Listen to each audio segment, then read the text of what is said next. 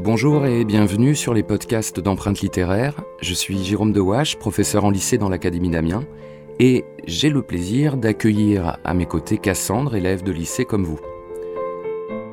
Elle m'a demandé, cette fois, de lui expliquer le baroque.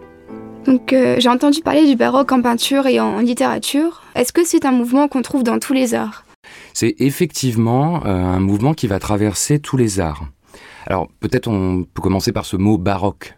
Le sens de ce mot, euh, ça vient, ça signifie, enfin le, mot d'origine c'est barocco, et ça, ça définit une perle de forme irrégulière. Et finalement, ça caractérise assez bien le mouvement. Donc, pour répondre à ta question, c'est un mouvement qui va se répandre euh, en Europe euh, au début du XVIIe siècle et qui est une espèce de libération de, l'imagination, des émotions, beaucoup dans le mouvement. Quelle est l'influence euh, de la religion et du pouvoir sur les artistes? Alors, il faut resituer dans l'époque. C'est une, euh, une époque assez troublée, où il y a beaucoup d'instabilité euh, politique. Alors, c'est l'époque des guerres de religion entre catholiques, protestants, de, de, de, grandes violences. C'est aussi une époque d'épidémie. et il y a une forme de, remise en question, beaucoup de, questions qui se posent sur la vie, sur euh, enfin une, forme de, méditation euh, à la fois morale, euh, religieuse. Et en même temps, c'est le baroque, c'est vraiment le, début de la célébration du pouvoir absolu. Peut-on dire que le baroque, c'est la démesure? Je pense que ça, ça, ça résume bien c'est le faste, c'est la démesure, c'est un goût de, l'ostentatoire. Euh, euh, alors ça s'exprime dans l'architecture avec, euh, par exemple, à Rome, la, fontaine des quatre fleuves du, du Bernin. c'est l'exagération dans les couleurs, dans les mouvements, le goût pour la théâtralité. il s'agit de montrer que le monde, finalement, est sans cesse en mouvement.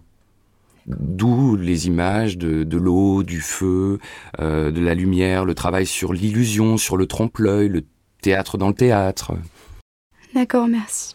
Quels sont les genres privilégiés euh, du baroque?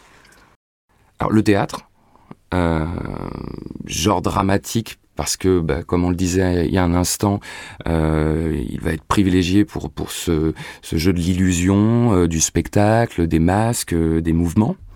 Euh, je pense par exemple à, Corneille et à, cette pièce qui s'appelle L'illusion comique. Euh, la musique, la poésie, euh, la musique et la poésie qui vont traduire cette fragilité, cette inconstance de la, condition humaine. et puis également le, ce qu'on appelle le roman fleuve. Tu vois ce ce que c'est?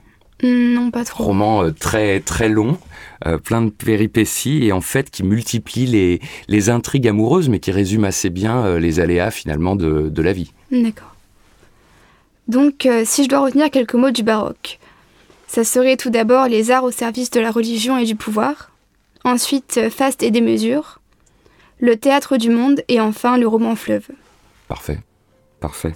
C'est encore une fois un plaisir d'échanger avec toi et à très vite dans le prochain podcast d'empreintes littéraires. À bientôt.